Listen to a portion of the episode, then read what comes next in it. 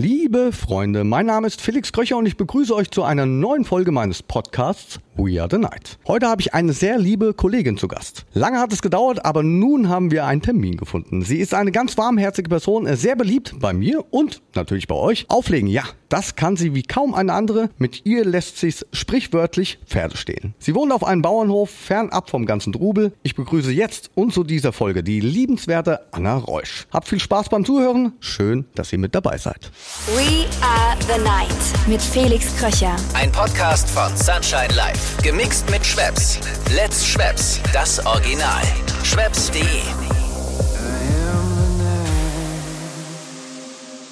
Hallo meine liebe Anna, schön, dass es geklappt hat. Danke, dass du dir die Zeit nimmst für meinen Podcast We Are the Night. Ja, gerne und ich freue mich, dich zu hören, lieber Felix. Ja, erstmal, wie geht's dir? Wo treffe ich dich gerade an? Mir geht's gut. Ich bin zu Hause. Ich sitze im Büro und bereite so ein bisschen mein Wochenende vor. Ja, lass uns mal über dein Zuhause sprechen. Vielleicht, wenn es möglich ist. Ist ja ähnlich wie bei mir. Wir beide bevorzugen doch eher das ländliche. Auf jeden Fall. Ja, ja. Also als ich jünger war, hat es mich auch ein bisschen in die Stadt getrieben. Wobei jetzt sagen wir so, in der Stadt selber wollte ich noch nie wohnen, weil ich es einfach, ja, ich habe schon immer ein bisschen Platz bevorzugt und äh, oder einen Garten oder einfach auch ruhige Nächte, weil ich eh auch sehr schlecht schlafe. Und wenn dann noch viel Verkehr oder Krach und Lärm dazu kommt, habe ich immer ein bisschen Probleme. Und ja, aber sagen wir mal mit zunehmendem Alter brauche ich es irgendwie ruhiger und ruhiger und ruhiger. Und ich sag mal, so wie wir, wir haben ja am Wochenende eh immer Halligalli und Action und laut. Und ja, da braucht man einfach einen Ausgleich. Ja, und wie ist es bei dir zu Hause? Naja, ich habe ja einen kleinen Hof, also ein Hofgut es ist ein Dreiseitenhof auf äh, einem Hektar Land mit vielen Tieren und gefühlt unglaublich vielen Vögeln auch. Ja. War eben gerade schon im Hintergrund was gehört, glaube ich. Ja, ja, ich habe sie eigentlich ausgesperrt. die sind unten im Hof und sonnen sich, aber na klar, wenn irgendwie eine Katze oder so übers Grundstück tigert, das sehen die und schlagen natürlich Alarm. Du hast ja Pferde und ja. ganz viele andere Tiere noch. Du hast eben gerade auch Vögel angesprochen, Hunde. Ja, Katzen und hier ist auch ein kleiner Wald mit auf dem Grundstück und da leben auch Eulen drin. Ja, ist richtig Flora und Fauna hier. Ist es das, was du brauchst? Ja. Sehr schön. Ich glaube, ich muss mal vorbeikommen. Irgendwann hatten wir das auch mal verabredet, dass ja. ich bei dir zum Reitunterricht vorbeikommen kann. Richtig, richtig. Es war aber vor. Ja, lange, lange vor Corona, glaube ich. Also ja, steht genau. noch. Kann ich mich drauf äh, berufen? Ja, der Thorsten war äh, mit seiner Familie hier während Corona, als man ja nicht in Urlaub fahren konnte und die Hotels Beherbergungs Beherbergungsverbot hatten, war Thorsten hier mit seinen Kiddies. Und die sind auch geritten und haben das Elbsandsteingebirge erkundet und ja, hatten, glaube ich, eine schöne Zeit. Thorsten müssen wir ja noch dazu sagen, der Herr Kanzler. Genau. Für alle, die jetzt gedacht haben, oh, welcher Thorsten? Äh, der wohnt, glaube ich, auch gar nicht so weit von dir entfernt. Oder nee, liegt da nee, falsch? So genau, ja, so Richtung Göttingen. Also ich glaube, der ist zwei Stunden gefahren, anderthalb, zwei Stunden, ja. Auch so ein Naturmensch. Ja, auf jeden Fall. Und, Und sehr handwerklich begabt. Oh, und wie? Ich bin immer richtig neidisch, wenn ich sehe, was er alles baut in seinem Garten. Ich weiß gar nicht, wie groß sein Garten ist, aber der hat ja wirklich Hütten schon gebaut. Jetzt hat er, glaube ich, so ein Kinderhäuschen, äh, ja. also so, so, ein Spielhaus gebaut. Ja, könnte ich mir mal eine Scheibe von abschneiden. ja, zumindest was die Verletzungsanfälligkeit angeht, ja. ja stimmt. Haben wir eben gerade vorher schon gesprochen. Will ich jetzt aber gar nicht so drauf eingehen. Es geht ja um dich. Und da fällt mir gerade ein, wir, wir sind gar nicht so weit voneinander aufgewachsen. Du kommst ja eigentlich ursprünglich aus Wiesbaden. Genau, ich bin in Wiesbaden geboren. Und auch aufgewachsen? Ja, in Taunusstein, das ist vor Wiesbaden. Und ich glaube, kurz bevor ich dann in die Schule gekommen bin, sind meine Eltern raus aufs Land gezogen. Ja, in die Nähe der Ort, das kriegen immer ganz viele nicht auf die Kette. Und wenn man irgendwo was zum Ausfüllen hatte, hat der Platz auch nie gereicht. Das hieß Katzenellenbogen. Das ist so Richtung Limburg, Dietz. Ecke. Also im Prinzip, wenn man von Wiesbaden Richtung Limburg fährt, kommt man automatisch da eben vorbei. Und es ist im Prinzip auch direkt an der Grenze zwischen Rheinland-Pfalz und Hessen. Es war mal ein bisschen gemein, weil viele Freunde, die eben dann in Hessen waren, die hatten anders frei und anders Ferien als ich dann in Rheinland-Pfalz. Wenn es so grenznah ist, ist es eigentlich immer so ein bisschen beschissen. Richtig. Ja. Anna, du hast ja schon früh angefangen mit dem Auflegen und du hast dich dafür interessiert. Da gab es, soweit ich aus Erzählungen, Interviews mich erinnern kann, da gab es so ein einschneidendes Erlebnis für dich in einem Club, in der, in der Disco in Mainz. Fing damit alles an? Ja, ja. Also die, jetzt flippen meine Hunde ja aus, ne? Also ich bin schon immer, in, also was heißt schon immer? Ich bin sehr früh schon in die Disco gegangen, aber damals, wie gesagt, ich lebte ja auf dem Dorf. Da war es dann eben die Großraumdisco. Hörst du das eigentlich selber, wenn meine Hunde so bellen? Sonst muss ich, glaube ich, mal ein Machtwort sprechen. Ja, gerne. Ich meine, das passt ja dann auch schon wieder in den Podcast. Also du darfst gerne mit denen schimpfen. Hey, Ruhe jetzt. Komm, reicht jetzt. Wir haben eben gerade ein sehr ernstes Gespräch. Reißt euch zusammen. Ja. Ich glaube, es geht also los. das, ähm, die, ich bin auf jeden Fall mit 15. Wie es halt so ist, wenn man, wenn man jung ist und auf dem Dorf denkt, ist einfach, da ist nichts los. Da zieht man dann halt in die große Stadt und das war bei uns dann eben Mainz-Wiesbaden und da gab es eine Großraumdiskothek und da habe ich mich dann tatsächlich immer reingeschlichen mit 15. Und ja. dann hast du schon so ein bisschen die Kontakte dann auch gepflegt? Oder, oder Naja, was heißt Kon- Das ist ja, war ja, also ich glaube, das ist ja auch heute eigentlich noch so, zumindest habe ich es in ein paar Clubs erlebt, dass es auch heute noch so ist, dass einfach jeder Club oder jede Diskothek so ein bisschen auch Stammkundschaft hat. Und dass es eigentlich in jedem Club und in jeder Diskothek, zumindest bei elektronischer Musik, auch so eine, wie soll man das sagen, einfach so eine, so eine Gemeinschaft gibt, so eine, so eine Clique. Na, wie man es irgendwie, früher hat man es ja auf dem Dorf auch in den Jugendtreffs gehabt und wir hatten dann einfach unsere Clique von der Diskothek. Und dann sind wir halt immer in dieser ganzen Gruppe und wir waren ja, wir kamen ja alle auch aus verschiedenen Richtungen und man hat sich dann eben Freitag, Samstag immer da im Club getroffen und war dann eben, ja, wie so eine Clique. Da ging es tatsächlich aber nur ums Fortgehen erstmal in erster Linie, oder? Ja, naja, das Fortgehen ist, ist zu, ist, glaube ich, zu einfach gesagt. Man war, ich meine, du kennst es noch früher, das war ja einfach, Sekte ist jetzt ein hartes Wort, aber so ein bisschen kann man es schon vergleichen, weil Techno ja eigentlich nicht nur Fortgehen ist, es ist ja dann, weiß ich nicht, wie so eine ganze Kulturgemeinschaft. Ne, irgendwie, ich weiß nicht, wir waren auch alle verschiedene Altersklassen. Ich war natürlich mit Abstand immer die Jüngste, aber trotzdem hatte ich weiß ich nicht, man war einfach, ja, wie in so einer Gemeinschaft, hat man sich aufgehoben gefühlt. Und ich habe es zum Beispiel, also das letzte Mal, als ich das erlebt habe, war ähm, im Fusion in Münster. Da haben die mir gesagt, da ist das heute auch noch so, dass das wirklich so eine eingeschworene Gemeinschaft ist. Und es sind so ungefähr, keine Ahnung, 50 Leute und ja, die treffen sich jedes Wochenende da im Club und gehen danach noch auf eine Afterhour oder gehen frühstücken oder gehen vorher was essen oder, oder, oder. Und so war das eben früher auch. Und irgendwann habe ich dann mal, wie es so ist, wenn man halt jedes Wochenende, Freitag, Samstag da ist, irgendwann lernt man dann eben auch mal das Personal kennen und eben auch den DJ. Und der hat dann irgendwann mal gesagt, komm, mach mal den nächsten Übergang. Und hat mich eigentlich nur verarscht und ich habe es ernst genommen und habe gesagt, okay, dann bring's mir bei. Und dann mache ich immer deine Toilettenvertretung. Naja, und so fing das an. So fing's an. Ja, und dann habe ich zu Hause, mein Vater war Musiker, und da habe ich gesagt, ich brauche auch einen Plattenspieler. Und da hat er gesagt, aber es stehen ja welche im Keller. Und das waren Riemenbetriebene. Und ich habe es so gekotzt. Unter der Woche habe ich immer an riemenbetriebenen Plattenspielern geübt und am Wochenende, wenn ich dann an den zwölf Zehnern stand, habe ich immer meinen Papa verflucht, dass er mir die alten Dinger immer dahingestellt hat. Aber naja, da hat man es dann eben richtig gelernt. Aber Ich- früher gab es ja auch nichts anderes. Ich wollte es gerade sagen, also bei mir war es ähnlich. Also ich hatte auch erst so Riemenbetriebene und die haben ja schon, muss man sagen, auch ein bisschen geleiert. Ne? Also, um es mal auf den Punkt zu bringen. Aber ich glaube, genau so lernt man das Ganze natürlich auch. Auf jeden Fall. Und man wusste dann natürlich auch die 12 Zehner zu schätzen. Ne? Das war ja richtig toll, wenn man dann daran mal spielen durfte. Und wie, wie alt warst du denn, als es dann losging? Also deine ersten DJ-Gigs, wie waren ungefähr? Naja, Gigs waren das nicht wirklich. Also es war eigentlich, ich habe dann immer das Vorprogramm da gespielt und da war ich dann, glaube ich, 16. Und manchmal durfte ich dann noch die letzte Stunde spielen. Die mussten um fünf immer zumachen, da durfte ich noch mal von vier bis fünf. Und irgendwann war es auch mal so, dass eigentlich, ja, mein Freund, der Resident DJ, also war jetzt nicht mein, mein Boyfriend, sondern einfach nur ein Kumpel,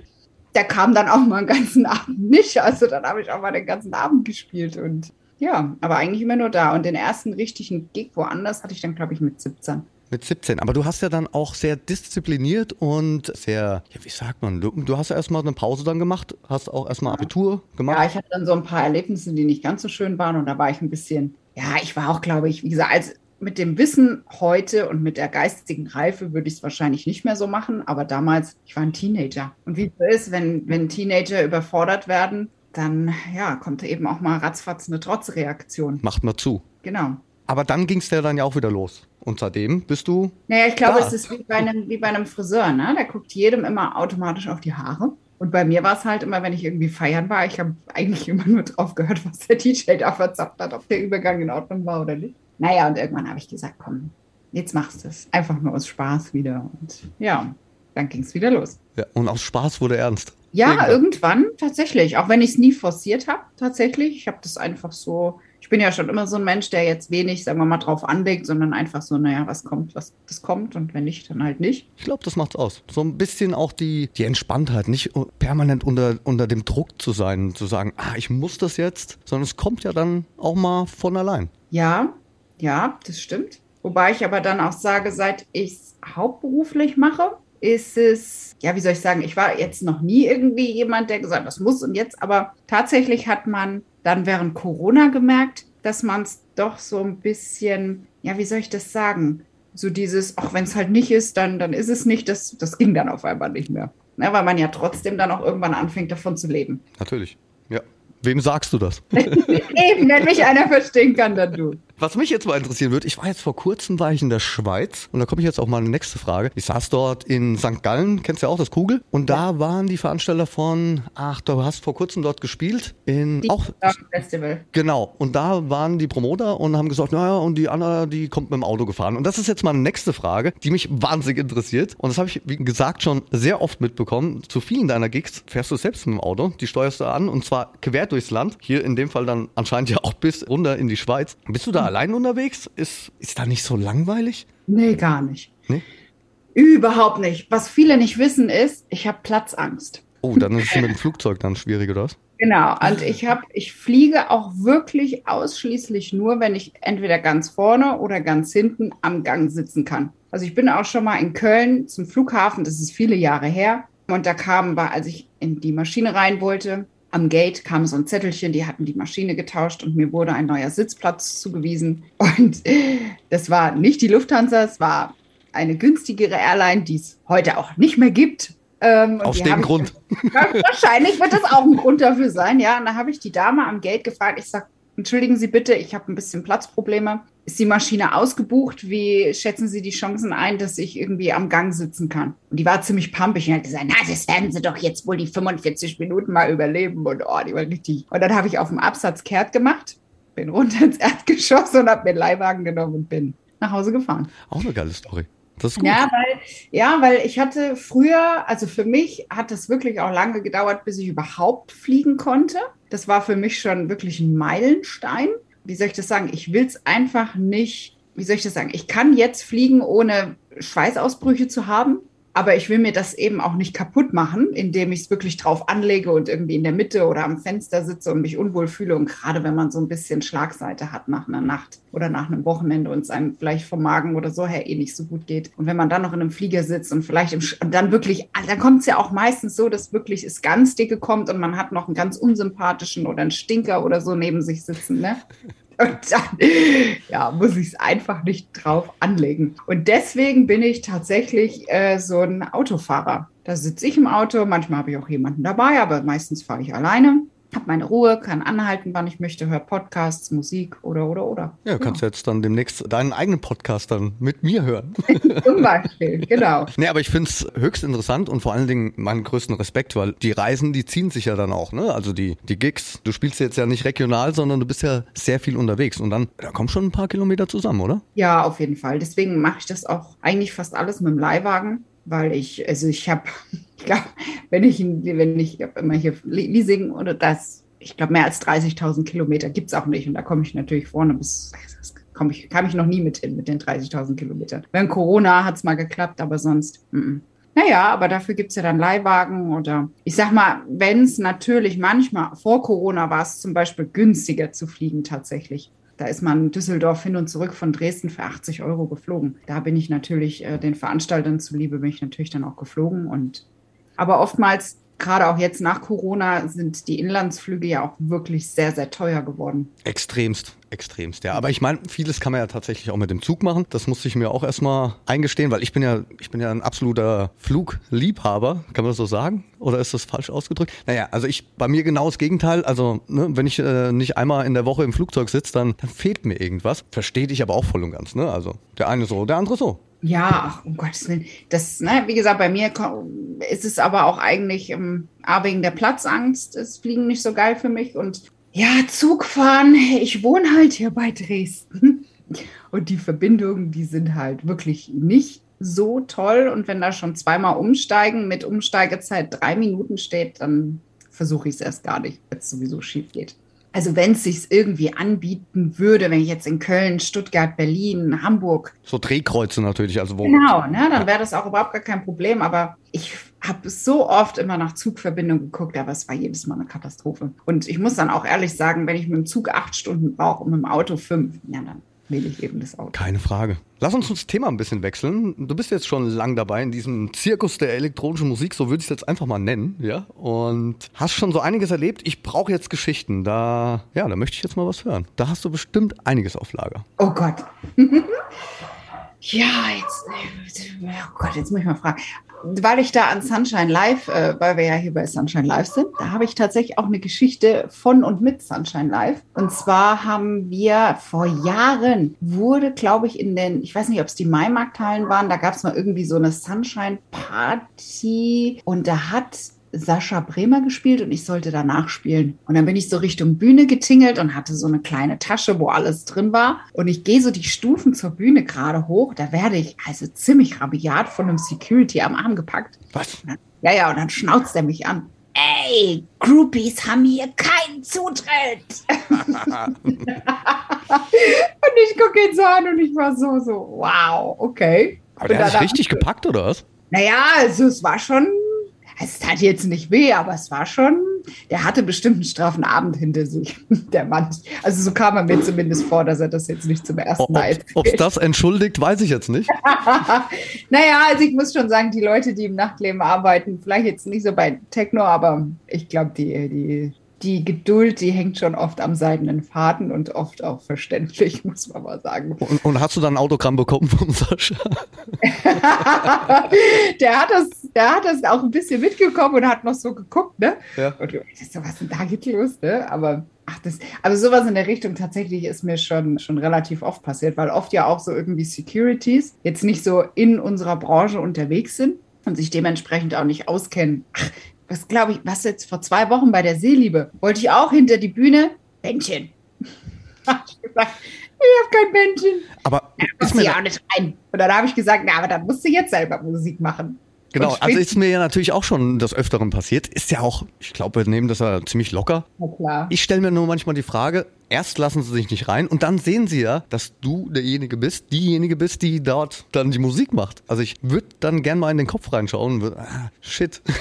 ich ja, glaub, ja oder? wahrscheinlich, wahrscheinlich. Aber wie gesagt, das ist ja auch, also die ersten Male hat mich das ganz schön so, wow, ne, wenn du von so einem großen, breiten Typ erstmal angeflaumt wirst, das ist für eine junge Frau ja dann auch ganz schön. Aber mittlerweile lache ich dann immer und zück meine Kopfhörer und sage, also wenn du mich jetzt nicht reinlässt, dann musst du gleich Musik machen. das ist gut, das ist sehr gut. Aber es gibt, es gibt ja auch mit Sicherheit was, was dich extremst beeindruckt hat, auch schon über, über die Jahre. Vielleicht auch eine Geschichte, an die du dich immer wieder erinnerst. Ja, wie gesagt, sehr beeindruckt oder auch beeinflusst hat. Mm, ja, also tatsächlich also es hat jetzt nicht so direkt was mit, mit, mit einem Auflegen zu tun an sich, sondern ich hatte früher, als ich angefangen habe, habe ich natürlich mir über die Jahre Platten angesammelt und Platten, die jetzt auch heutzutage wahrscheinlich ein Vermögen wert wären. Rush, Get On Up und, und, und, die teilweise sich schon auch ein bisschen gewellt haben. Aber und als ich dann damals aufgehört hatte, weil ich eben, wie gesagt, da nicht so gute Erfahrungen gesammelt habe, habe ich die Platten verschenkt an einen Freund. Und da haben damals alle gesagt, du spinnst doch und bla bla bla. Und äh, habe ich gesagt, nö, warum? Ich, na, ich hatte zu dem Zeitpunkt war jetzt auch Geld, oder sag mal auch bis heute ist mir Geld jetzt nicht unbedingt wichtig und das war ein guter Freund und der wollte anfangen mit Auflegen und war da auch sehr, ist heute auch noch leidenschaftlich dabei, hat es jetzt beruflich nie forciert, aber eben so hobbymäßig war es voll sein Ding. Und ich habe immer zu ihm gesagt, Basti ist sein Name. Ich sage, Basti, ich habe das gut bei dir. Und tatsächlich, Jahre, Jahre später, als mein Vater gestorben ist, mit dem ich mich Jahre zuvor verstritten hatte, keinen Kontakt mehr hatte, ganz traurig. Und der besagte Basti ist aus einer Bestatterfamilie und hatte dann mittlerweile äh, das übernommen und der hat mich tatsächlich angerufen und ach und hat sich im Prinzip mit der ganz privaten Trauerfeier auch bei mir sozusagen dann äh, revanchiert. Boah. Zig Jahre später, also bestimmt 15 Jahre ist das jetzt fast her, ne? Wow, also ich stehe hier gerade im Studio und jetzt habe ich doch echt Gänsehaut bekommen. Ja, das ist auch, das ist auch, macht mir auch heute noch Gänsehaut. Und ich weiß gar nicht, was mich mehr an dieser Situation mitgenommen hat, dass mein Papa natürlich verstorben ist, obwohl wir im Knatsch waren. Oder einfach diese Geste, dass er mich wirklich angerufen hat und gesagt hat, Anna, ich habe ja sowieso noch einiges bei dir gut und jetzt kann ich äh, mich endlich mal revanchieren. Ne? Und er hat die Platten auch heute noch. Ja, hütet die noch, ja, der hat die. Geiler Typ. Ja, ja, war eine schöne Sache. Und da sage ich auch immer Karma. Ne? Egal wie lange es dauert, irgendwann zahlt sich alles, was man Gutes tut. Zurück. Irgendwann schlägt es zurück. Ja, naja, und das ist, muss ich auch sagen, das hat sich auch irgendwie dann so ein bisschen während Corona wiederholt, dass tatsächlich auch, obwohl man ja oft sagt, zum Beispiel bei Hip-Hop, die bekriegen sich alle auf der Bühne und hinter der Bühne sind sie irgendwie alle Kumpels. Und der elektronischen Szene wird ja oft so nachgesagt, dass vordergründig alles Friede, Freude, Eierkuchen ist, aber so hinter den Kulissen oft irgendwie ne, mit sehr harten Bandagen bekämpft wird. Aber ich finde, gerade in Corona sind oft, also so habe ich es zumindest empfunden, sind wirklich einige sehr zusammengerückt und haben sehr zusammengestanden und ja, das finde ich eigentlich schön, dass so wie ich es als junges Mädchen auch kennengelernt habe, dass eben Techno nicht nur eine Musikszene ist, sondern eine ganze Lebenseinstellung. Ähm, das ist auch heute noch so geblieben. Und ich hoffe, auch wenn es gerade, Techno ist ja gerade so gehypt und gerade so dieser super harte Techno. Ist so, ne, tatsächlich. Ja, dass trotzdem, so schön ich das finde, aber man, finde ich, es sollte nicht vergessen, den Leuten mit an die Hand zu geben, dass es eben nur, nicht nur um Hype und cool aussehen und abfeiern und sonst was geht, sondern es geht, finde ich, einfach um eine Lebenseinstellung. So haben wir es zumindest auf dem Weg mitbekommen, oder? So, ja. Ja. Das ist eigentlich ein gutes Stichwort. Ich hatte jetzt, äh, seitdem es ja für uns alle wieder losging, einige Gäste zum Gespräch hier im Podcast. Viele davon haben mir erzählt, ah, die haben schon noch ein bisschen Schwierigkeiten in das Nachtleben wieder zu finden. Wie ist es bei dir? Bist du jetzt schon wieder bei 100 Prozent? Direkt? Ja, also ich würde, ich würde sagen, jetzt ja. Aber da habe ich auch eine lustige Geschichte. Das war, glaube ich, letztes Jahr durften wir im September, glaube ich, mal kurz. Ganz kurz. Genau, und da habe ich tatsächlich einen Club-Gig angenommen ich sage jetzt speziell nicht, in welchem Club, weil das ist jetzt vielleicht nicht ganz so schön, was ich da erzähle. Auf jeden Fall war es der erste Club-Gig seit Monaten. Und dann haben die gefragt, ob ich ein Drei-Stunden-Set spielen kann. Aber ich sagte, das ist überhaupt gar kein Problem. Wir machen sechs. genau.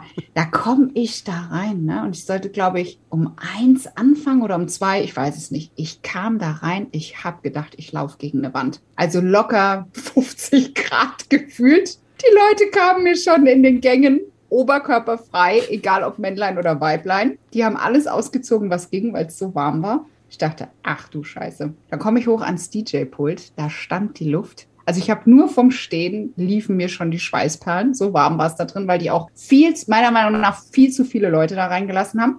Und dann kam die Betreiberin und sagte, oh, es tut mir total leid, die Klimaanlage geht nicht. Ich sag, ach du Scheiße, ne? Naja, dann habe ich angefangen zu spielen und es waren auch einige Freundinnen von mir da und sie gleich angefangen, hier Shots zu trinken. Ich glaube, ich habe drei, vier Shots getrunken, habe eine halbe Stunde gespielt und dann habe ich auf einmal Kreislauf gekriegt. Und ich habe eigentlich nie irgendwas mit Kreislauf oder solche Spielchen. Also da bin ich Gott sei Dank total frei von und auf einmal fängt es sich an zu drehen und ich dachte, Junge, Junge, Junge, ne? Also so diese monatelange gesunde Lebensweise während Corona kein Alkohol getrunken zu Hause, dann auf einmal, also ich bin ja auch immer so um 10, 11 ins Bett gegangen und auf einmal stehst du mitten in der Nacht gefühlt bei 50 Grad, gibst Vollgas, trinkst auch noch Shots, keine Klimaanlage und nichts. Und ich glaube, ich habe den Rest des Abends nur Wasser getrunken, sonst hätte ich es nicht überlebt. Als hätte man das das erste Mal gemacht, oder? Oh. Ja, ja, und vor allen Dingen ist mir dann auch bewusst geworden, was man eigentlich auch dem Körper zumutet. Weil ich bin ja jetzt auch nicht unsportlich und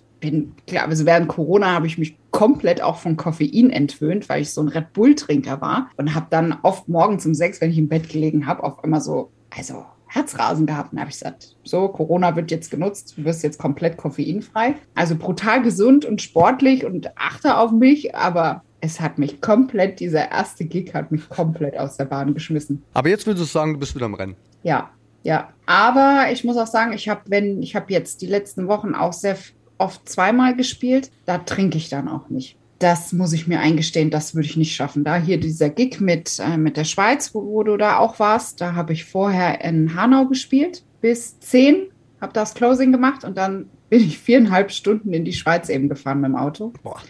Ja, da hatte ich jemanden dabei, aber ich war fit und habe mich gut gefühlt und deswegen bin ich das auch selber gefahren und habe dann in St. Gallen von sechs bis acht morgens wieder gespielt. Das ging, das war auch alles kein Problem, aber auch nur, weil ich keinen Schluck Alkohol getrunken habe. Also ich glaube, hätte ich Alkohol getrunken, dann wäre es nicht so gut ausgegangen. Ja. Wobei ich immer sagen muss, der Hammer, der kommt ja eigentlich immer erst am nächsten Tag. Ja, wenn du dann so ein bisschen, du kannst ja, also ich persönlich kann dann auch im Hotel nicht sehr gut schlafen und wie jetzt zum Beispiel da in der Schweiz, ich habe dann ein paar Stunden habe ich dann geknackt und dann musste ich auch noch aus der Schweiz wieder nach Hause fahren bis nach Dresden. Ich wollte gerade sagen, es sind ein paar Kilometer. Genau.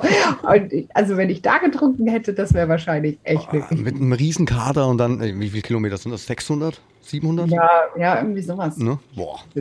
Äh, Da muss ich schon dann ehrlich zu mir sagen, dass wenn ich solche Wochenenden habe, da darf ich einfach nichts trinken. Sonst geht's nicht. Lass uns mal über die Zukunft sprechen. Was steht denn bei dir jetzt an? An was arbeitest du? Gibt es neue Musik? Welche Pläne Ja. hast du? Ja, ich habe. Ich bin ja irgendwie nicht so ein Typ, der immer so, manche nehmen ja ihre Tracks und schicken die fünf Millionen Labels. Bin ich irgendwie nicht so der Typ für. Ich habe bis jetzt immer alle, zum Beispiel meinen, ich hatte jetzt bei der Simina Gregorio auf Cocoon Release, wir haben zusammen in Passau einen Gig gehabt und dann hat sie gesagt, Anna, hast du nicht Musik für mich? Und da habe ich gesagt, klar, hör mal hier rein. Und da hat sie sich einen Track ausgesucht. Und ich habe jetzt in, im Juni fliege ich nach Istanbul. Da habe ich letztes Jahr, im Oktober habe ich schon gespielt und habe da ein paar Leute kennengelernt und auch Produzenten. Zum Beispiel auch den Zafa Atabey. Und die machen jetzt im Juni, machen die da, das machen die wohl einmal im Jahr, so einen DJ-Contest. Und da gibt es danach auch wie so eine Aftershow-Party und ich darf vorher bei dem Contest schon in der Jury mitsitzen und spiele dann diese Afterparty und habe eben wegen diesem Gig mit dem Zafa geschrieben. Und der Zafa sagte so nebenbei, ach Anna, und weißt du, wenn du irgendwann mal einen Track hast für mein Label Extima, dann schick ihn mir doch mal. Dann habe ich gesagt, Zafa, ich habe tatsächlich noch einen Track hier rumliegen, der könnte eventuell was für dich sein. Und der war so begeistert und dann hat er gesagt, will- möchte er auf jeden Fall haben. Dann habe ich gesagt, na, da macht er noch einen Remix. Und er hat dann das Ugor Project gezeigt und der fand es auch super. Und der hat jetzt auch gleich noch einen Remix gemacht. Und jetzt kommt im Juni, ich glaube am 17. Juni, glaube ich, kommt eben die, die EP bei Extima mit den zwei Remixen. Immer her damit, dann kann ich es schön in meinem anderen Ja, ich Podcast glaube, die spielen. gehen jetzt am Sonntag, glaube ich. Sonntag oder Montag geht die Promo raus. Also es ging jetzt auch rucki zucki und ja, so entsteht es dann meistens. Und ich selber bin auch im Juni. Ich produziere ja nicht komplett alleine selbst. Ich mache das ja alles mit einem Ingenieur, mit dem Dave Robertson zusammen. Und das war natürlich jetzt immer auch ein bisschen schwierig in Corona. Wobei ich ja auch wirklich das Pech hatte, dass meine Knocking-EP, die kam im ersten Lockdown raus, die so erfolgreich war. Und dann habe ich die Whisper-EP auf Riot, die kam im zweiten Lockdown raus. Und die war ja auch sehr erfolgreich. Und Ich wollte es gerade sagen, also beide oder die Release, die ich mitbekommen habe, die Ja. waren wirklich sehr erfolgreich. Ich habe sie auch hier im Radio gespielt, bei uns hier bei Sunshine Live und natürlich auch auf den Gigs. Also muss ich sagen, top Sound. Ja, ja. Und ich habe dann irgendwann gesagt, ich hab's so satt, bis diese, Entschuldigung, bis diese Corona-Scheiße vorbei ist, veröffentliche ich nichts mehr. Aber jetzt können wir Gott sei Dank wieder Gas geben und ich hoffe, dass es so bleibt. Ja, genau. Also ich habe noch ein paar, die noch, die ich auch noch nicht ausgesendet habe, weil ich noch nicht so, so richtig weiß, ob ich damit glücklich bin. Und ich habe, wie gesagt, ich warte immer meistens auf, auf solche Sachen, die sich ergeben, weil ich finde auch immer, wenn man das irgendwie mit guten Bekannten macht, entsteht irgendwie auch mehr draus, als wenn man irgendwie nur so eine Nummer ist bei großen Labels. Und ja, bis jetzt habe ich, wie gesagt, auch mit dem Frankie Effe aus Italien, der hat mich auch einfach, wir haben öfter mal Kontakt gehabt, weil ich auch seine Nummern sehr gut finde. Und der hat dann irgendwann gesagt, Mensch, Anna, hast du nicht was für Riot? Und ich sage, klar, ich habe hier ein paar Tracks und guck mal. Und die, die EP war super. Die Whisper ist ja auch so gut gelaufen. Und äh, obwohl Riot ein kleines Label ist, aber wie gesagt, ich kann bis jetzt eigentlich kann ich nur gute Erfahrungen also ich wüsste jetzt nicht, ob ähm, Klartronic, wo ich ja auch viel veröffentlicht habe, ist ein großes, tolles Label, aber ich würde jetzt nicht sagen, dass es so sonderlich viel Unterschied gemacht hat für mich persönlich, ob ich jetzt auf einem kleinen Label Riot oder bei der Simina oder eben auf Tronic veröffentlicht habe oder hätte. Auf jeden Fall drücke ich dir ganz fest weiterhin die Daumen, auch Danke. für die zukünftigen Release. Ich mache mir da keinen Stress. Das Ohne, ohne ja. Lockdown, ohne Lockdown. Ja, das ist, ah ja. Aber wie gesagt, deswegen haben wir es ja jetzt auch noch im Juni rausgedrückt. Also ich glaube, so Richtung Oktober, wenn mir das angeboten wäre, hätte ich gleich Nein gesagt. Auf gar keinen Fall. Alle haben Angst vor dem Herbst. Merkst du das auch bei dir im Kalender? Dass bis September brennt die Hütte und dann Ebbe? Ja, wobei ich jetzt noch ein bisschen davon ausgehe. Ich meine, es sind ja noch vier Monate bis dorthin. So krass im Voraus planen wir dann auch nicht. Ich, ich, ich mache mir da keinen Kopf mehr. Ich komme jetzt zu meiner letzten Frage, mein Liebe. Was bedeutet dir die Nacht? Zu Hause. Zu Hause sein. Ankommen? Ja, naja, wie ich es vorhin schon mal gesagt habe, ich habe ja Platzangst. Und das Erste, was die Leute dann immer fragen, ist, ja, aber du arbeitest doch in Clubs oder auf Festivals und da sind doch immer so viele Menschen. Und tatsächlich hatte ich da noch nie Probleme. Ich habe jetzt zum Beispiel, ich, letzte oder vorletzte Woche, habe ich in Holland gespielt in der Höhle. Das war wirklich im Berg in der Höhle drin. Und der Zugang zu der Bühne, der war durch so eine, da passte auch nur eine Person durch. Und ich habe wirklich geschluckt. Ich dachte, ach du Scheiße. Kennst du noch den, den Tresor in Berlin? Ja. Da war doch auch so ein Gang, der ging einmal so um die Ecke. Der war relativ klein. Schmal. Und dann, ey.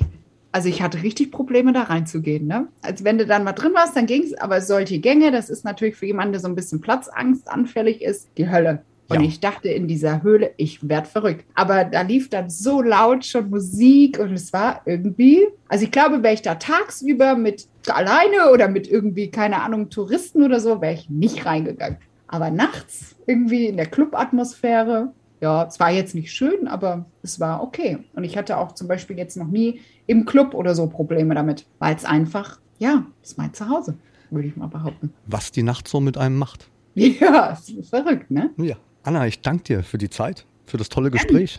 Danke für die Einladung. Und wir sehen uns ja dann endlich bald mal wieder. Jetzt schon am Sehen wir- Wochenende. Ich wollte gerade sagen, wir sehen uns am Samstag. Genau. Egal wie. Ich habe auch gesehen, dass wir noch zwei, drei Gigs zusammen haben. Ich glaube, wir sehen uns ganz viel dieses Jahr. Bestimmt auch auf Festivals. Jedenfalls nochmal vielen, vielen Dank, dass du dir die Zeit genommen hast für meinen Podcast und ja, wünsche dir heute noch einen schönen Tag. Den wünsche ich dir auch, Felix. Danke. Und meine lieben Podcast-Freunde, auch euch wieder vielen Dank. Wir hören uns dann in 14 Tagen wieder zu einer neuen Folge We Are the Night. Bleibt gesund, euer Felix Kröcher. We Are the Night mit Felix Kröcher. Ein Podcast von Sunshine Life. Gemixt mit Schwepps. Let's Schwepps. Das Original. Schwepps.de